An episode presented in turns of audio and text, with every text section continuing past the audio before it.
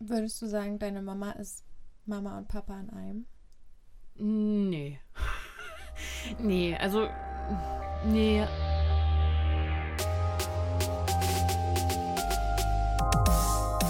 Produkt einer emotionalen und überhitzten Einschätzung. Fantastisch, absurd und nicht vom Verstand geleitet. Bauchgespinster, der Podcast. Und mit wem bist du aufgewachsen? Ich bin aufgewachsen mit meinen Eltern, also mit meiner Mama und meinem Papa und meinen zwei Brüdern. Also erst meinem großen Bruder und dann halt später mein kleiner Bruder. Und die leben seit, ich glaube, die sind jetzt zwei, ja, 32 Jahre verheiratet. Ähm, oder? Genau, ja, 89 haben sie geheiratet. Davor waren sie fünf Jahre zusammen. Dann haben sie ein Haus zusammengebaut. Dann haben sie fünf Jahre später das erste Kind bekommen. Fünf Jahre später das zweite Kind. Und dann vier Jahre später nochmal das dritte. Also mit dem dritten fallen sie ein bisschen aus dem deutschen Stereotyp. Aber generell passen sie ja schon sehr gut rein. Also wenn man zumindest so diese deutsche Bilderbuchgeschichte von Familienleben aufschlägt, dann. Dann steht da als erster Name euer drin, ne? Naja, vielleicht als zweiter. Also perfekt ist was anderes. Gerade auch so Außenwirkungen, da waren wir jetzt nie so dieses, ach, wir sind aber die Familie, bei der alles glatt läuft, sondern wir haben schon sehr, also was heißt präsentiert, aber es war einfach schon immer klar, okay, da läuft auch mal was schief und das ist auch vollkommen in Ordnung, weil ja. Perfektionismus kann einfach kaputt, kann den Menschen kaputt machen. Aber sonst, ja, aber meine ganze Familie ist tatsächlich so. Also gibt wirklich sehr, sehr, sehr wenige Scheidungskinder in meiner Familie. Also bei meiner Familie ist es komplett anders, aber auch bei meiner gesamten Familie. Ich bin alleine bei meiner Mama aufgewachsen und muss ehrlich zugeben, dass ich bis ich 18 war sehr, sehr spärlichen Kontakt zu meinem Vater hatte. Ähm, und ich habe irgendwie Erfahrung mit Patchwork-Familie gehabt. Meine Mutter hatte zwischenzeitlich einen Partner, der auch eine Tochter hatte. Die war um einiges älter noch mal als ich. Oh, und das war, also ich habe irgendwie mit diesem ganzen Patchwork, alleinerziehende Mutter-Ding bin ich komplett aufgewachsen und habe da meine Erfahrungen mitgesammelt und habe nie in so einer klassischen Familie gelebt. Und wie war das so für dich?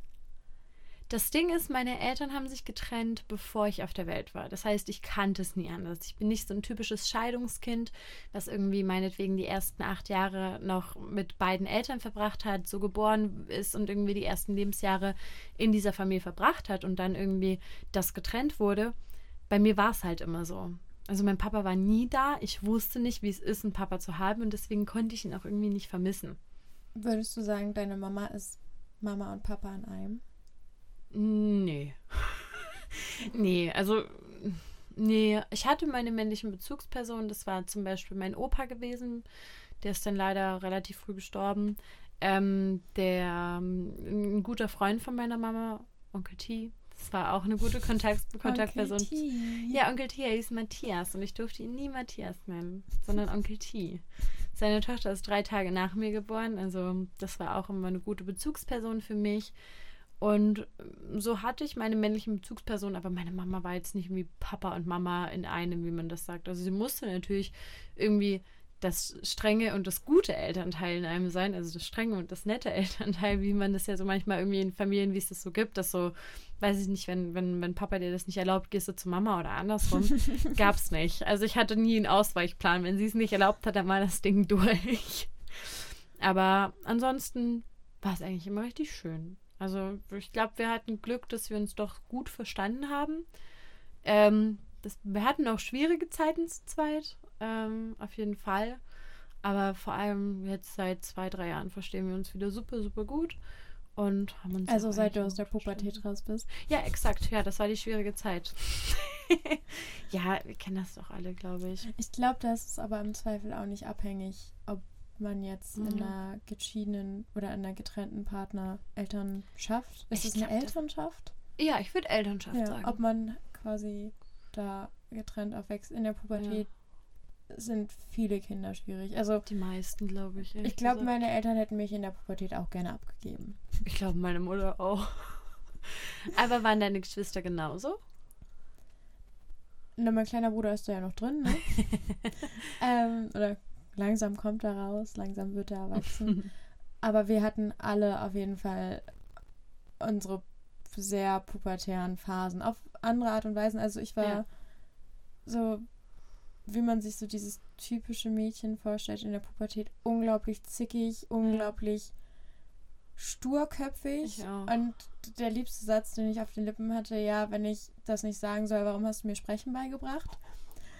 Also da ist viel, viel unnötiger Streit entstanden, Ja. einfach weil ich nicht durchsetzen wollte. Und oftmals gab es, also diesen Streit hätte es nicht geben müssen, weil mir auch nichts verboten wurde oder ähnliches, sondern dann hat mir was nicht gepasst. Und dann hat dieser eine Tropfen das fast zum Überlaufen gebracht. Und ja. Genau, und mein großer Bruder war auch, obwohl der eigentlich relativ schüchtern ist, sehr outgoing in der Zeit, also sehr kommunikativ und hat sich von allem Möglichen stören lassen. Und mein kleiner Bruder, ich weiß gar nicht, also du hast schon, ja, auch so in die Richtung. Also alles so dieses Sturköpfige und Ja, wir typisch. machen, wir gehen jetzt unseren eigenen Weg, weil wir sind ja Aber man alt denkt, genug. man ist erwachsen auf einmal mit so 15. Genau, und nein, du kannst mir das nicht mehr sagen, weil ich bin kein Kind mehr. Ja, das war immer mein Ähm, Satz. Ja, so die Richtung. Wir alle. Aber ich glaube, gerade bei meinem kleinen Bruder waren meine Eltern dann schon sehr routiniert. Ich meine, die hatten schon zwei Kiddos da gut durchgebracht. Ja. Oder wir hatten uns zusammen gut durchgebracht. Das wollte ich gerade fragen. Glaubst du, dass ähm, dieser Zusammenhalt als Familie, beziehungsweise auch das Leben mit Geschwistern, das irgendwie verändert hat? Also, dass das dadurch vielleicht leichter geworden ist für die gesamte Familie oder wurde es nur anstrengender, weil mehr Personen drunter gelitten haben? Ich würde sagen beides. Also es gab definitiv Momente, wo ich das Gefühl hatte, dass alle gegen mich standen. Ja. auch wenn es nicht so war. Ähm, dadurch, dass so viele Leute aber da waren, hatte ich immer jemanden, zu dem ich gehen konnte. Also wenn ich mal das Gefühl hatte, Mama war irgendwie blöd oder Papa war blöd, dann bin ich jeweils halt zu Mama oder zu Papa gegangen. Wenn ich das Gefühl hatte, beide Eltern waren blöd, dann bin ich halt zu meinen Brüdern Hm. gegangen. Und bei meinen Brüdern das gleiche, wenn ich das Gefühl hatte, die waren irgendwie blöd zu mir, dann war ich die kleine Fetze und bin zu Mama gegangen. ähm, äh, ja, es ist, also es hat sich gut aufgeteilt dadurch. Du hattest immer jemanden, Mhm. mit dem du reden konntest, zusätzlich zu deinen, zu deinen Freunden, die ja, Ja. irgendwie, also altersgerecht das Gleiche gerade durchmachten. Mhm. Ja, ich würde schon sagen, das hat sich gut aufgeteilt. Auch dann wahrscheinlich. Ich habe jetzt gerade angefangen, darüber nachzudenken, wie oft meine Mama gesagt hat, ja, geh Papa fragen. Oder wie oft Papa gesagt hat, ja, frag mal Mama. Ähm, du wusstest auch schon genau, bei welchem du wen fragen musst. ja, aber, das konnte ich mir denken. aber Mama und Papa wussten auch gesagt, nee, das ist nicht mein Entscheidungsbereich. Ach, Ge geil. geh mal da und dahin. Ich weiß auch gar nicht, ob sie sich das bewusst aufgeteilt haben irgendwann oder ob das einfach so kam.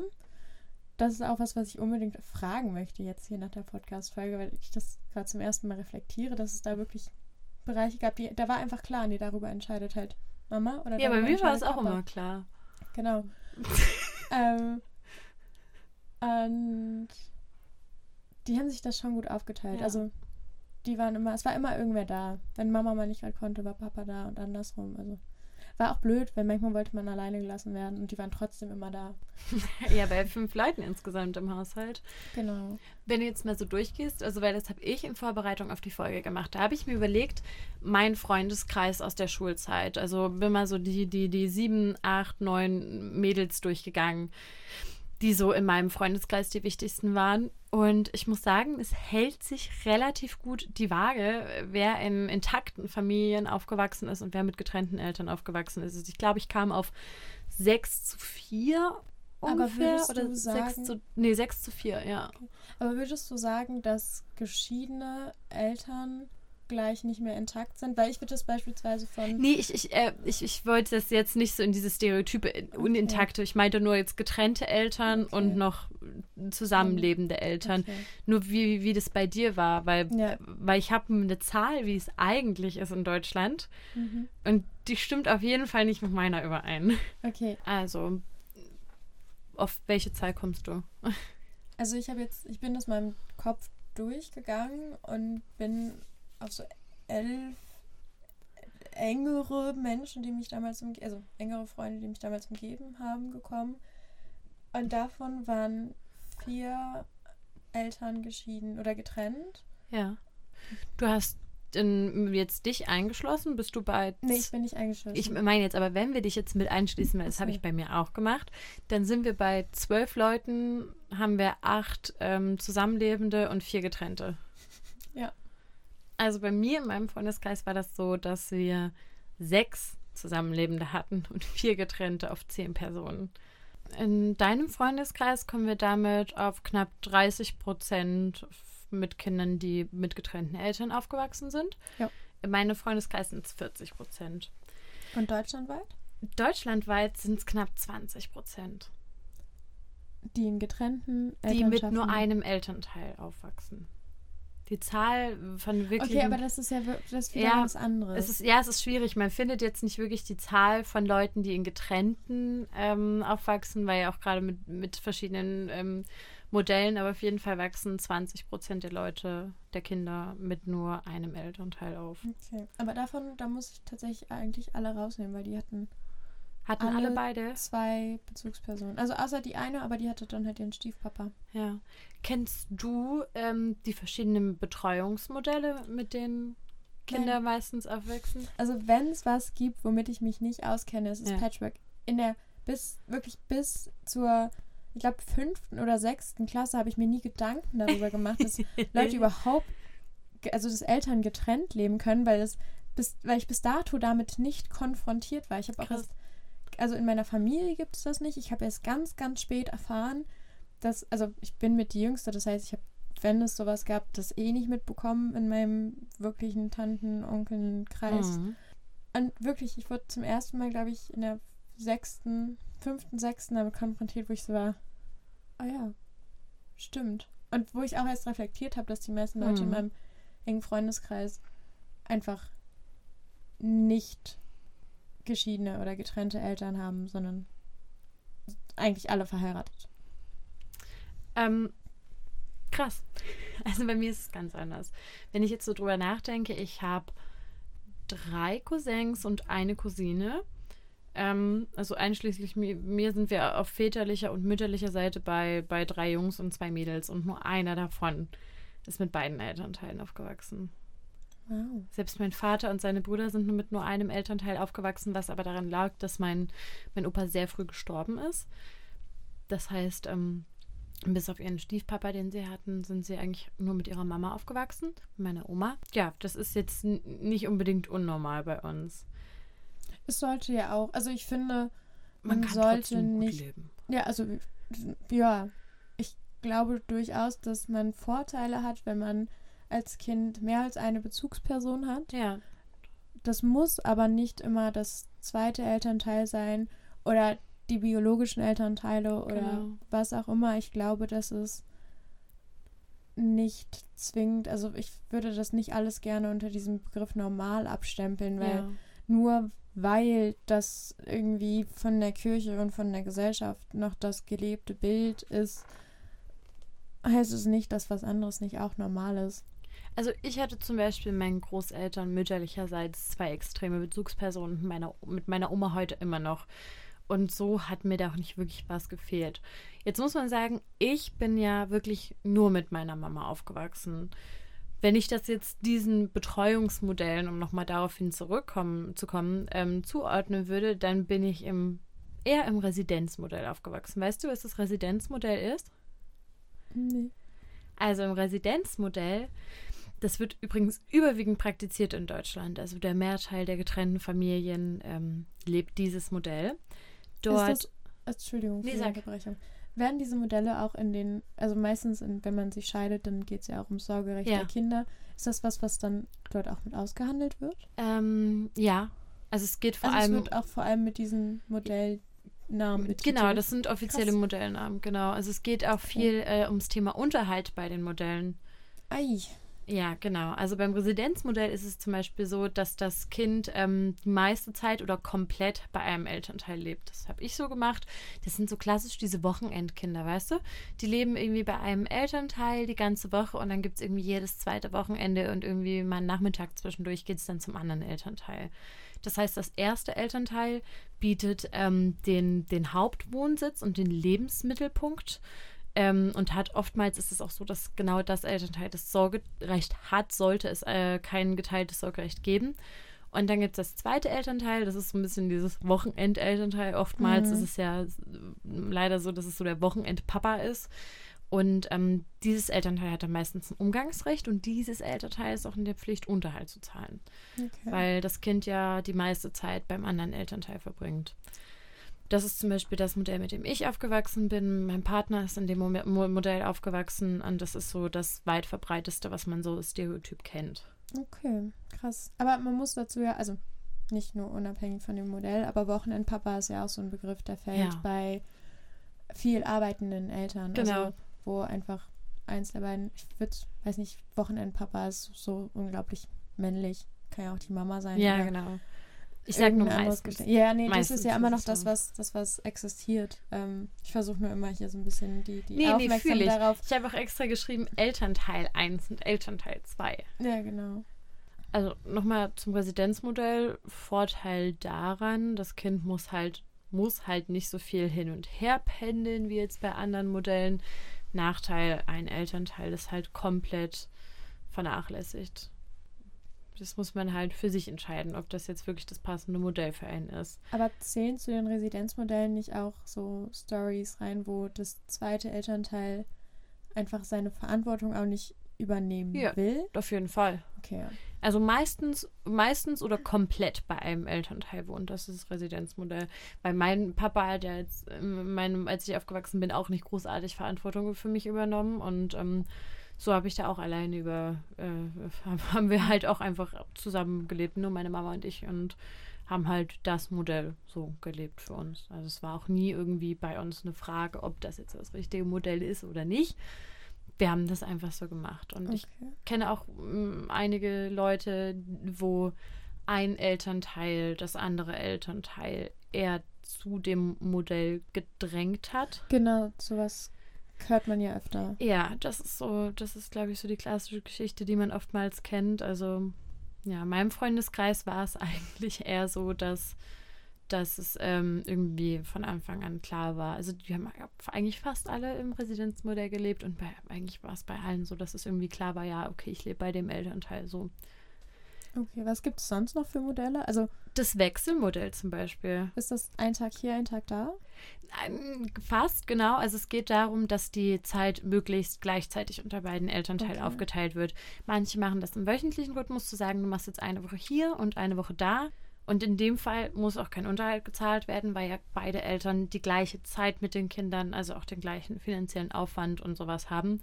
Und in dem Fall ist es nicht so, dass das Kind einen Hauptlebensmittelpunkt hat, sondern eigentlich zwei Wohnsitze, wo möglichst in beiden Wohnsitzen ein Kinderzimmer und alles vorhanden sein sollte.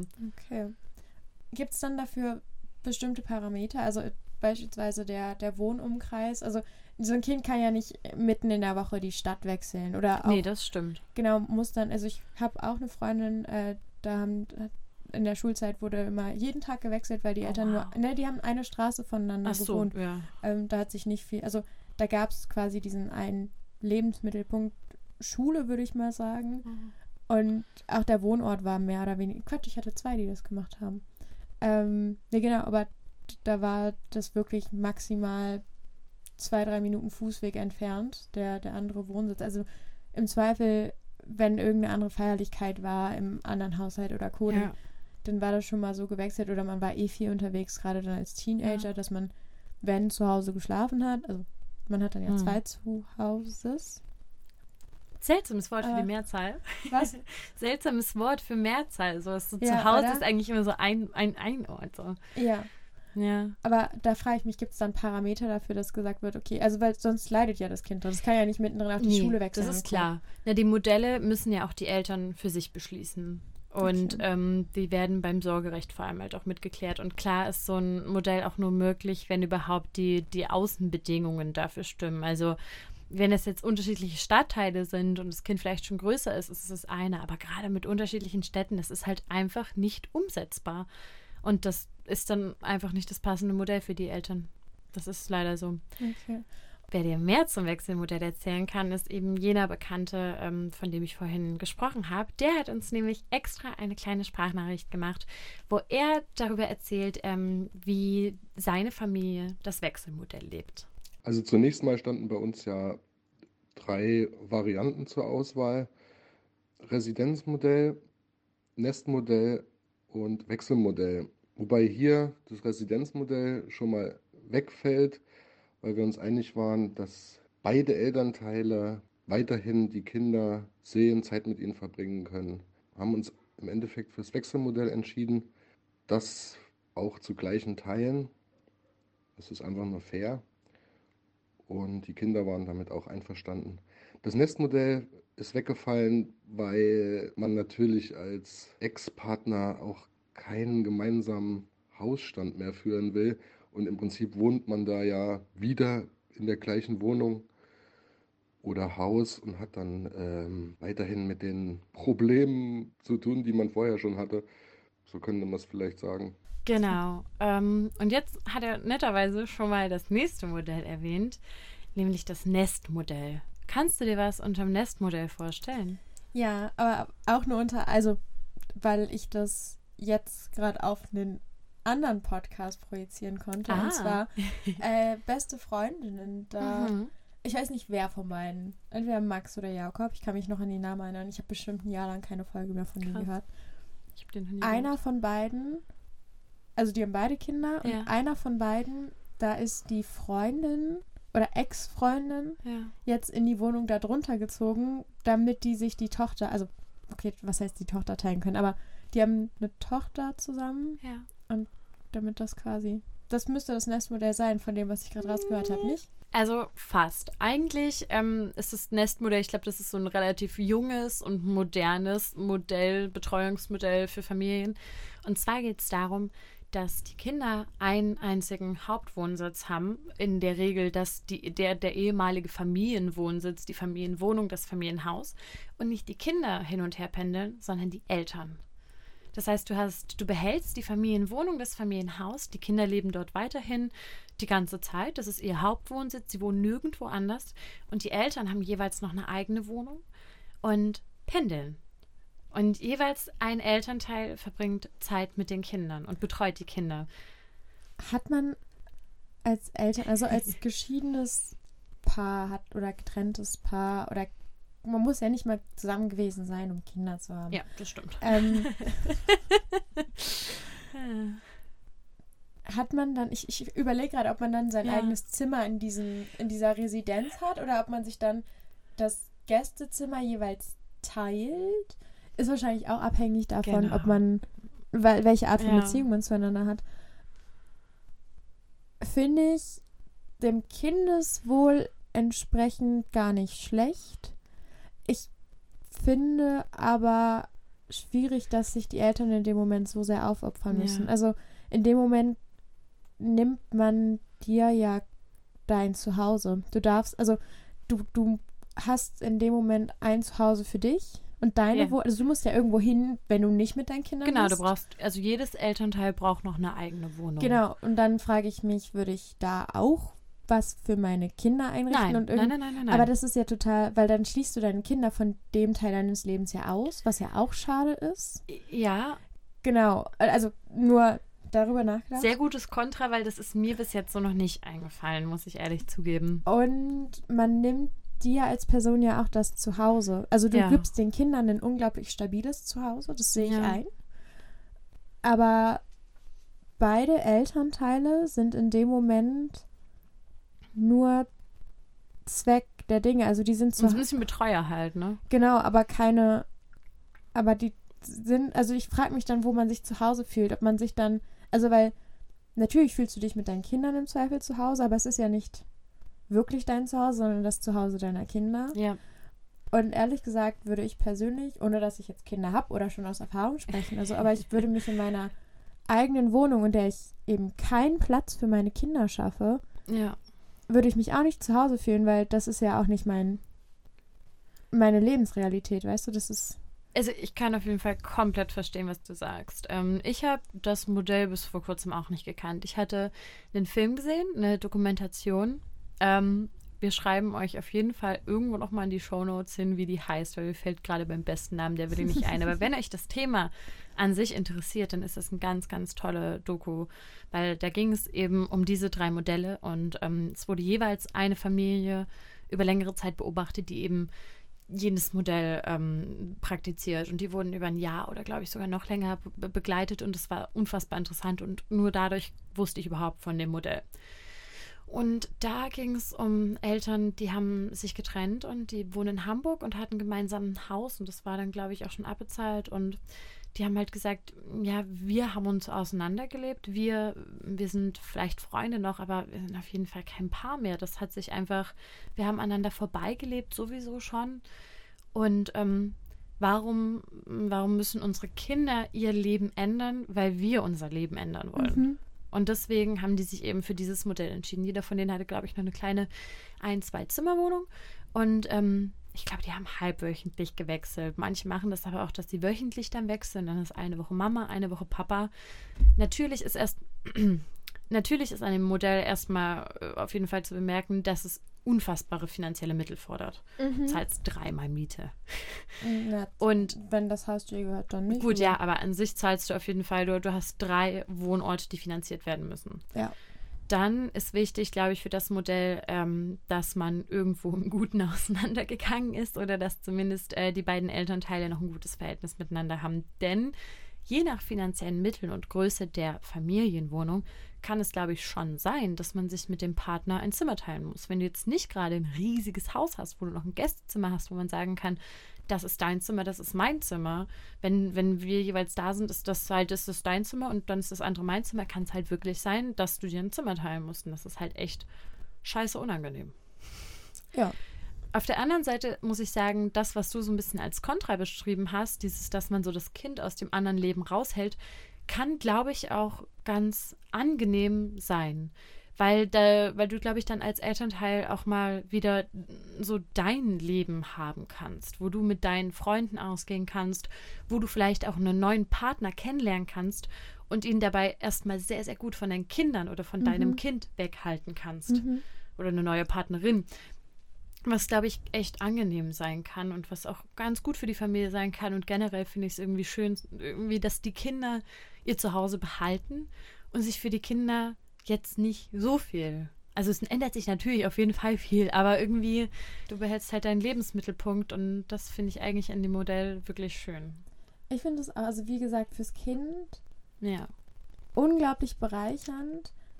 Ich glaube, mir kommt es einfach nur eigenartig vor, dass, also dadurch, dass ich sehr viel aus dem Leben meiner Eltern mitbekommen ja. habe, weil sie halt immer da waren, ja. ähm, finde ich die Vorstellung unglaublich komisch, so, ein, so eine Art geheimes Leben neben dem Leben mit meinen Kindern zu führen. Ja. Und das ist halt in dem Moment, also ich habe auch genau über das mit der ähm, mit der Lebenspartnerschaft nachgedacht, wenn man halt ja. halt quasi dann jemand Neues kennenlernt, ähm, dass man das erstmal trennen kann, was ja durchaus immer sehr gut ist. Mhm. Mir kommt es vor, als würde ich in dem Moment ein Doppelleben führen. Ja, ja, ja, ja, ja, so aber, hat es auch gewirkt in dem Film. Genau, und ehrlich gesagt kann das unglaublich psychisch belastend ja, das sein. kann ich mir auch vorstellen. Und das, das, also ich habe unglaublich Respekt vor den Menschen, die das machen. Ja. Ich habe nur jetzt schon, also wenn ich darüber nachdenke, dann häufen sich da die psychischen Beschwerden ja. bei den beiden Elternteilen. Gut, das, das, kann, das kann gut passieren. Es ist halt ein sehr aufopferndes Modell und wirklich das einzige Modell, wo das, man sagen kann, die Kinder leiden wenig. Aber zum Beispiel, ich habe eine Freundin, ähm, eine sehr gute Freundin von mir. Ihre Familie hat auch eine Art Wechselmodell durchgezogen. Da ging es aber nicht, hier, wir sind die Elternteile und wir entscheiden, wann das Kind wo ist, die haben das nämlich ein bisschen anders gemacht. Hallo Hanna, hier sind Marie und Uli. Du hattest uns gebeten, was zum Thema Trennung und Residenzmodell zu sagen. Wir mussten erst mal wissen, was ein Residenzmodell ist. Wir wussten es nämlich nicht. Nein. ähm, also es beschreibt ja, dass das Kind in der Woche bei dem einen Elternteil ist und am Wochenende bei dem anderen. Wir haben dann noch mal drüber gesprochen und uns ist aufgefallen, dass wir das eigentlich gar nicht so gemacht haben. Und äh, Mama, vielleicht kannst du kurz was erzählen, wie du dich damals mit Papa geeinigt hast. Also was euer Also wir haben war? das nicht so gemacht, weil wir in erster Linie dachten, okay, wir sind für das Kind da, trotzdem, trotzdem wir uns halt nicht mehr verstehen oder das zwischen uns nicht mehr funktioniert, sind wir halt für das Kind da. Das Kind, in dem Fall du, steht im Vordergrund und das soll entscheiden, also du sollst selbst entscheiden, ne, wie es für dich am besten geht. Für mich war es ja auch arbeitsmäßig, war ich auch öfter mal unterwegs oder auch über Nacht. Gut, dann war es halt so, ne? dann warst du natürlich bei Papa. Ja. Aber das war nicht so oft, auch nicht so oft im Jahr. Und im Großteil hast du das selber entschieden. Ja, also das, das System, was wir gefahren sind, war halt nicht mehr wirklich Residenz, sondern dass ich einfach die Entscheidung hatte, wann möchte ich bei wem sein. Ja, richtig. Und wenn ich halt, ich hatte damals auch einen Freund, so wenn ich gesagt habe, ich möchte am Wochenende bei meinem Freund schlafen, dann war es halt so. Also ohne Oder- Druck. Also genau. einfach ohne oder Druck. jetzt zu Mama oder jetzt zu Papa. Also es war halt, wie ich es wollte. Und ich bin auch ganz froh, dass es so war, weil es hat mir den Stress genommen, was ich glaube, was man mit dem Residenzmodell haben kann. Wenn man halt sagt, oh, ich muss jetzt aber zu Papa oder ich Mhm. Ja, ich muss glaube jetzt aber auch. Mhm. zu Mama. Ähm, also für mich war das sehr gut, weil ich habe mich halt dadurch eben in die, also in die Trennung weitestgehend mit einbezogen gefühlt, halt, Ja. dass ich, dass ich frei entscheiden konnte, dass meine Eltern halt mit mir offen, also ihr offen mit mir darüber gesprochen habt Mhm. und dass ich halt mit einer Entscheidungsfreiheit hatte, das war, fand ich sehr schön. Also dass ich einfach Partizipation erfahren durfte und dass es halt nicht nur war, ja, wir entscheiden das jetzt über dich hinweg. Ja, genau. Und so konnte ich ganz gut damit umgehen, weil ich halt wusste, okay, ich kann es so entscheiden und niemand ist mir böse. Ja, genau. Egal, wo ich bin. Also das war sehr gut. Das war unser Modell. Unser Modell war, Kind, entscheide, wo du sein willst. Ja, ich fand das aber auch ganz gut. Also ich fand das schon, wir beide fanden das gut. Ob das jetzt richtig ist oder nicht, wussten wir zu dem Zeitpunkt auch nicht. Wenn man sich trennt, weiß man nicht, was ist jetzt richtig oder falsch, ne? Dass man sich hier überhaupt trennt, ist ja so ein Punkt, ne? Ja. Also für mich war es gut, Ja, für dich auch, ich glaube für Papa auch. Ich bin jetzt nicht hier, aber für Papa war es, glaube ich, auch gut. Ja. Liebe Hanna, liebe Grüße. Ja. Tschüssi, bis bald. Tschüss. Finde ich unglaublich cool, wenn es Ja. so funktioniert. Ich muss dazu sagen, bevor du weiterredest, Marie war 13, als ihre Eltern sich getrennt haben. Okay. Also sie war schon relativ alt. Okay. Das ist tatsächlich schon mal gut zu wissen. Was mir sofort in den Sinn gekommen ist bei Das Kind entscheidet selbst, ist so ein kleiner Beliebtheitskrieg, der zwischen den Eltern austreten kann. Also, hier Kind, ich mache dir das Leben so gemütlich und toll wie möglich, damit du die meiste Zeit bei mir verbringst. Wenn beide Eltern eben die, die, die Ressourcen an Zeit haben und Ja. auch wirklich möglichst viel Zeit mit dem Kind verbringen Ja. wollen. Ähm, und ich glaube, das kann sehr schnell nach hinten losgehen. Wenn es funktioniert, eine unglaublich tolle Sache. Ja. Ähm, auch wie Marie das gerade beschrieben hat, dass sie irgendwann natürlich auch ihr eigenes Leben geführt hat und nicht nur Mama und Papa hatte, sondern auch ihren Freund oder auch Freunde. Also, dass man halt auch das Wochenende oder Tage für die Zeit hat und nicht berücksichtigen Genau. muss, ist heute Mama-Tag, ist heute Papa-Tag, wem nehme ich gerade Zeit weg, Ja. ist eine, eine sehr, sehr gute Sache dafür. Und ich glaube auch, dass du als älteres Kind ein Gefühl dafür bekommst, okay, wie viel Zeit braucht gerade Mama, wie viel Zeit braucht gerade Papa, ähm, wer ist bei welchem Anliegen gut für mich da oder auch, also irgendwann ist es ja nicht mehr nur, dass die Eltern für das Kind da sind, sondern das wird ja eine relativ gleichgestellte Beziehung, wo auch das Kind mal sich die Sorgen der Eltern anhört, wo, wo nicht nur die Eltern, wie gesagt, fürs Kind da sind, sondern auch das Kind für die Eltern. Also Ja. das passiert ja auch schon, ja, ich würde so sagen, in, in der älteren Pubertät. Ja. Ähm, und deshalb, wenn es funktioniert, du kriegst von mir mehr als zwei Daumen hoch, wenn ich sie hätte. Ich glaube, bei, bei dieser Familie hat auch gut mitgespielt, dass eben Marie schon so alt war, in Anführungszeichen, als sich ihre Eltern getrennt haben, weil ich glaube, man mit 13 dann irgendwie schon ganz gut abwägen kann, mit wem möchte ich jetzt Zeit verbringen und dann nicht irgendwie, also natürlich lässt man sich trotzdem noch beeinflussen, aber trotzdem bist du schon einigermaßen ausgebildet. Was ich nämlich, glaube ich, auch glaube, was ein großes Problem ist, wenn du ähm, selbst entscheiden kannst, mit welchem Elternteil du mehr Zeit verbringst, kann es sein, dass du da total die, den Bezug zu einem anderen Elternteil verlierst. Vor allem, wenn du noch jung bist. Naja, gerade auch. Also, ich mein Kind unter drei Jahren kann genau, eh kaum eine. Entscheidung treffen. Ich glaube auch, dass die Pubertät noch ein sehr schwieriges Alter ist für Ja. diese Entscheidung, weil wenn sich die Eltern nicht einig sind in dem Erziehungsstil und du bei dem einen beispielsweise Party machen kannst wie sonst was Das stimmt. und das andere Elternteil aber eher einen strengeren Erziehungsstil führt, da- dass das dann auch ganz schnell in- ins Ungleichgewicht rutschen kann. Ja. Ähm, und das Kind dann sagt, nee, keine Ahnung, Mama ist mir zu streng, bei Papa kann ich immer feiern gehen und der kauft mir vielleicht auch noch Alkohol und Ja. Ahnung, mit dem kann ich einen puffen oder weiß sonst was, weißt du, dass, dass sich das da schnell verschieben kann und dass man das also ich würde einfach mal den meisten Kindern die Fähigkeit zuschreiben, so gerissen zu sein, sich dann die besten Vorteile rauszupicken. Ganz ehrlich, meine kleine Schwester ist zwei und die kann das.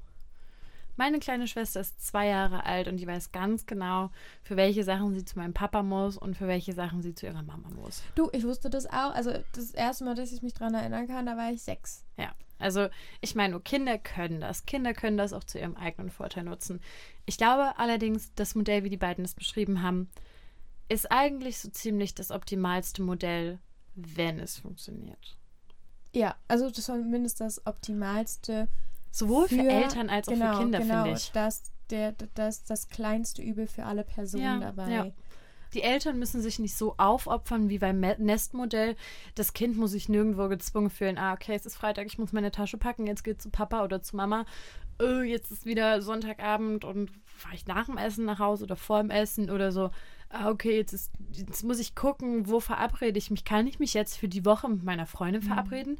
Weil ich bin die andere Hälfte der Woche bei meinem Papa und der wohnt in einem ganz, an- ganz anderen Stadtteil als meine Mama und sowas. Das ist halt irgendwie, solche Sachen gibt es in dem Moment nicht. Das kann man für sich entscheiden. Und wenn das funktioniert, ist das, glaube ich, eine ganz, ganz tolle Sache. Ich frage mich gerade, wie man die Entscheidung trifft. Also für mich ist das ja ein, Ja. ein total absurdes Konstrukt, weil ich mich nie zwischen Mama und Papa entscheiden für musste. mich ehrlich gesagt auch. Weil ich musste mich auch nicht entscheiden. Genau, und ich wüsste nicht, nach welchem Gemütszustand ich entscheide, ob ich gerade lieber zu Mama oder lieber zu Papa gehe. Also natürlich gibt es Dinge, die ich eher mit Mama bespreche, Dinge, die ich eher mit Papa bespreche, aber das sind, das ist eine, eine maximale Stunde, die daran hängt und nicht Ja. ein ganzer Tag oder mehrere Tage. Also, ich kann die Problematik ein bisschen nachvollziehen. Und zwar habe ich ja, seit ich 18 bin, eigentlich wieder ganz guten Kontakt zu meinem Vater. Und dann ist es bei mir so, wenn ich in die Heimat fahre, dann will ich natürlich mit beiden meiner Eltern was machen. Und dabei habe ich anfangs, als es mit meinem Vater dann so in Gang kam und echt gut lief, oftmals auch wirklich meine Mama vernachlässigt, weil ich habe irgendwie, also ich schlafe immer bei meiner Mama, wenn ich in der Heimat bin. Und das hat sie mir neulich erzählt, als wir zusammen im Urlaub waren, ähm, dass äh, ich, sie, sie hat mich dann gefragt, als ich nach Weimar kam, wann ich mich mit meinem Papa treffe oder, oder wann wir was zusammen machen wollen. So hat sie es gefragt. Und ich habe gesagt, ja du, ich weiß noch nicht genau, wann Papa Zeit hat. Und dann habe ich Papas Zeit, wann kann er, über wann kann meine Mama gestellt. Wahrscheinlich, weil Und dann sie, hat sie eh sich- immer für dich da war, oder? Genau, und dann hat sie sich in dem Moment natürlich total vernachlässigt gefühlt. Und das war dann anfangs, als ich den Kontakt mit meinem Papa aufgebaut habe, auch teilweise so ein Thema zwischen meiner Mama und mir. Und ich bin auch jetzt immer noch am Überlegen, wie teile ich meine Zeit auf, mit wem mache ich wann was, wenn ich in Weimar bin. Du willst irgendwie mit allem was machen, du willst niemanden vernachlässigen, obwohl ich sagen muss, es tut mir leid, Papa. Ich, ich habe schon noch mehr Kontakt mit meiner Mama und ich glaube, ich mache auch mehr mit meiner Mama als mit meinem Papa. Aber du willst ja irgendwie mit allen was machen und das ist nicht immer einfach. Du brauchst halt viel mehr Es Zeit. ist, ja, vor allem, weil du, weil du, die- genau, das ist es. Also, das ist das perfekte Beispiel dafür. Du brauchst viel mehr Zeit. Ich feiere Nee, meinen Geburtstag okay. zweimal. Ich feiere meinen Geburtstag einmal mit meiner Mama und mit meiner Oma und meinem Freund. Und dann feiere ich meinen Geburtstag mit, meiner, mit meinem Papa, meiner Oma und meinem Freund. Und meiner kleinen Schwester und meiner Stiefmama. Also ich meine, Aufteilen ist an sich gut und das ist ja auch durchaus respektvoll, wenn sich die Eltern nicht unbedingt verstehen. Also, sie würden es nicht verstehen, sie würden es auch machen, aber. Nee, ich meine jetzt allgemein gesprochen, ähm, zwei Feiern zu machen, aber ich finde gerade bei so Dingen wie einer Jugendweihe, so, so, so einmaligen Festen, dass man Geburtstag, ich meine, ich habe meinen Geburtstag auch immer zweimal gefeiert, einmal mit Ja. der Familie, einmal mit Freunden. Ja gut, Das das, ist da- auch noch dazu. Wollte ich gerade sagen, dass es da mehr, mehr Feierlichkeiten gibt, das ist man ja oftmals Hm. schon gewohnt. Ja, vielleicht noch Und- mehrere Freundeskreise und sowas. Genau, bei sowas finde ich das noch in Ordnung, aber ich finde gerade bei so einmaligen, meine Kommunion beispielsweise, es gibt nur einen einzigen Gottesdienst. Ja, Da, und danach gibt es die Feier danach. Ja, genau. Das, das kannst du nicht aufteilen. Und ich finde, in dem Moment ist es unglaublich wichtig von den Eltern, man sollte es auch nicht aufteilen. sich zusammenzureißen und Mhm. zu sagen, das ist das Fest von meinem Kind. Und in dem Moment sollte man sich zurückstellen. Ich finde nicht, Für sein sich, Kind nämlich. Genau, für sein Kind. Ja. Nicht in die allen. Also das, das war ja besonders meine Kritik in diesem Nestmodell. Genau. Du sollst nicht dein Leben für dein Kind geben, aber du wirst dich doch wirklich mal, was sind's, zehn Stunden, Kann acht mal Stunden? zusammenreißen, oder? Ich meine, du musst ja nicht mit dem anderen Elternteil reden. Das ist nichts. Also, also, also da wird auch im Zweifel dich dein Kind, das, Hm. das wird dem nicht auffallen, weil da ist so viel los.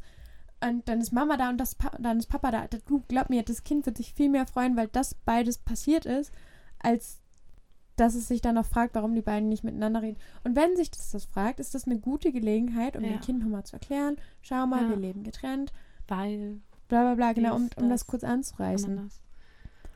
Da muss ich Respekt an meine Eltern geben, weil ähm, die haben mir nie das Gefühl gegeben, dass ich jetzt einen von beiden nicht einladen könnte, weil der andere da ist.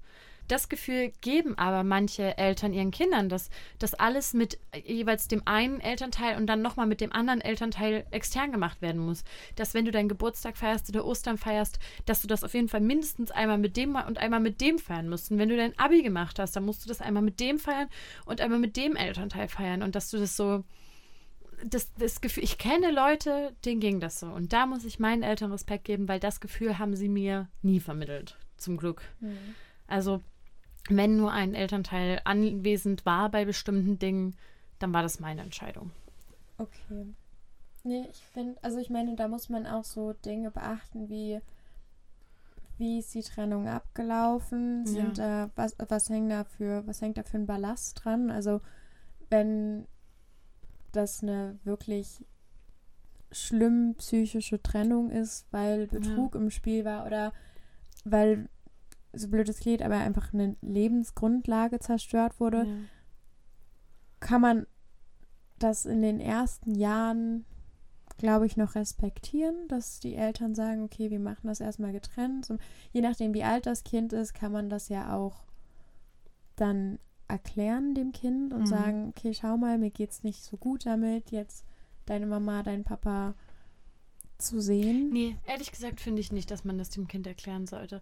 Ehrlich gesagt finde ich, dass man in dem Moment, solange einem nicht absolutes Unrecht wie sexuelle oder physische Gewalt angetan wurde und man wirklich sagt, ich habe Angst, ich will das wirklich nicht, ich kann unter keinen Umständen dieses Elternteil sehen, weil es mir damit wirklich schlecht geht und ich kann das wirklich nicht. Sobald das nicht so ist, sobald es wirklich nur auf rein emotionalen Gefühlen, auf, auf, auf, auf Schuld geben dem anderen und sowas behaftet oder der anderen, an dem Punkt, finde ich, sollte man einfach mal die Arschbacken zusammenkneifen. Man du hast das halt Kind in die- erwachsen sein. Ja, genau, das ist es. Das ist es eben. Und das war immer so ein Satz, den ich mir immer gedacht habe. Ähm, das ist, du bist als Kind nicht in der Verantwortung, irgendwas zu regeln. Du bist nicht in der Verantwortung, auf, auf irgendeins deiner Elternteile zuzugehen. Wenn du Fehler machst als Kind, ist das in Ordnung, weil du bist das Kind. Die Erwachsenen haben diese Entscheidung getroffen. Entweder durch Taten oder wirklich die Entscheidung, wir trennen uns oder Dinge, die sie gemacht haben, die zu der Trennung geführt haben. Das haben die Erwachsenen entschieden. Und die Erwachsenen müssen in dem Moment im Hinterkopf haben, das kann passieren, dass das zu einer Trennung führt. Und in dem Moment muss man einfach für sich die Arschbacken zusammenkneifen muss sagen, so, und das ziehe ich jetzt durch. Und wenn wir den ganzen Abend nicht reden, dann ist das komplett okay. Ihr sollt euch ja nicht irgendwie einen Teller teilen oder sowas. Oder ein Glas. Das ist ja alles gut. Ihr dürft gerne am anderen Tischende sitzen voneinander. Ihr müsst keinen Blickkontakt haben. Ihr müsst nicht miteinander reden. Das ist komplett okay. Aber seid beide da. Tut's dem Kind zuliebe. Hast du auch darüber entschieden, ob die neuen PartnerInnen deiner Eltern Ja. mitkommen auf deine Feiern? Ja. Also, wie hast du dich da meistens entschieden? ähm, eigentlich war für mich nie ein Problem. Ich hatte bei einem Partner meiner Mutter anfangs Probleme und wollte den zu bestimmten Sachen nicht dabei haben und wollte die bitte lieber mit meiner Mama alleine machen. Und das hat sie in dem Moment auch respektiert. Okay. Es war aber schon, als ich schon ausgezogen war. Und ansonsten hatte ich damit eigentlich nie ein Problem. Also es klingt jetzt so mit einem Partner meiner Mutter. Es gab zwei. Also es war jetzt nicht so, dass, dass das jetzt ständig gewechselt hat. So Mhm. soll das jetzt nicht rüberkommen. Und das waren oder sind äh, jeweils sehr, sehr lange Beziehungen gewesen. Also mein Vater ist schon wirklich, wirklich lange mit seiner inzwischen Ehefrau zusammen. Meine Mutter hatte eine wirklich lange Beziehung und führt jetzt seit mehreren Jahren schon eine Beziehung.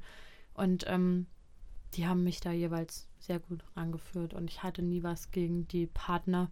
Muss aber auch ehrlich sagen, für mich war kein Partner eines meiner Elternteile jeweils sowas wie, wie ein eigenes Elternteil. Mhm. Also da kam nie jemand ran. Okay. Deswegen war Naja, das Onkel Tine. ja, Onkel T. ja, Okay. es, ist, es ist super schwierig. Und ich, wir hatten uns eigentlich sogar vorgenommen, über das Thema Patchwork zu reden. Da sind wir jetzt gar nicht richtig rangekommen. Und ich glaube, das ist auch einfach ein Ich zu noch großes was Thema noch für sich. Okay, ja, mach. Ja, aber um vielleicht nochmal auf dieses ganze Thema Erwachsensein zurückzukommen. Ich meine, es gibt nicht diesen einen Parametersatz, der sagt, wenn du das und das und das und das erfüllt hast, bist du erwachsen Ja, und dann gibt nicht. nicht die Checklist. Das ist so, so ein kleines State of Mind. Ja.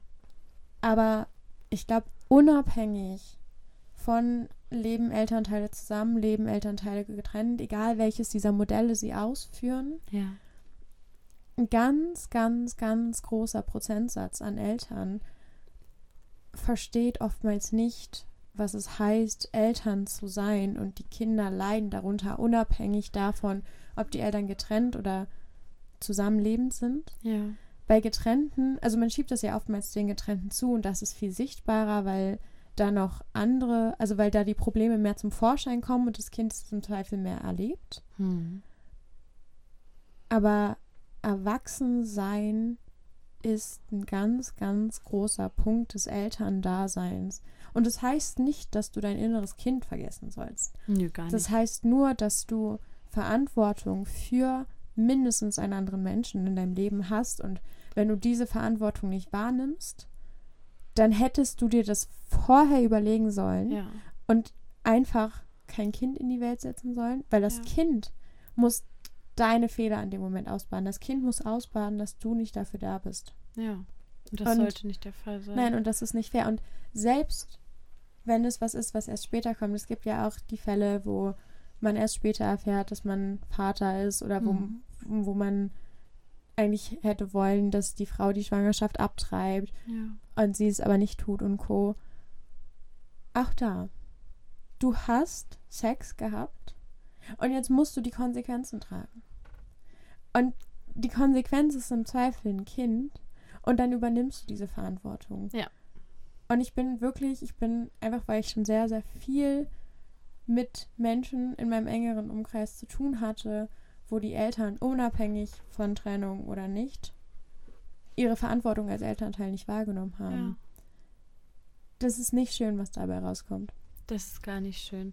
Und egal, ob du das Kind willst oder nicht, du musst es damit. Es ist fahrlässig. Kann man das schon fahrlässig nennen? Du musst, wenn du Sex hast, damit rechnen, dass ein Kind bei rauskommen könnte. Ich erzähle dir das nochmal nach einem Jahr Jurastudium. Please don't do that. Too late. Ja, es ist, es ist ein sehr schwieriges Thema.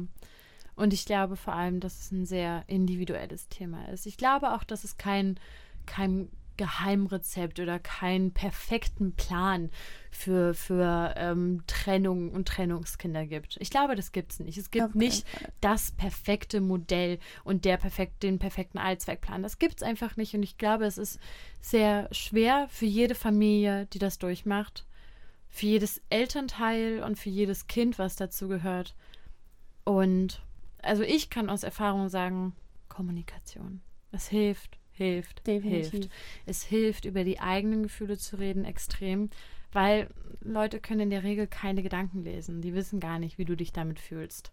Wie sollen, also was heißt, wie sollen sie es auch? Aber Ja, und genau deswegen ist es so wichtig, die anderen auch zu fragen, wie es ihnen damit geht, genauso aber auch seine eigenen Gefühle frei zu kommunizieren. Ja.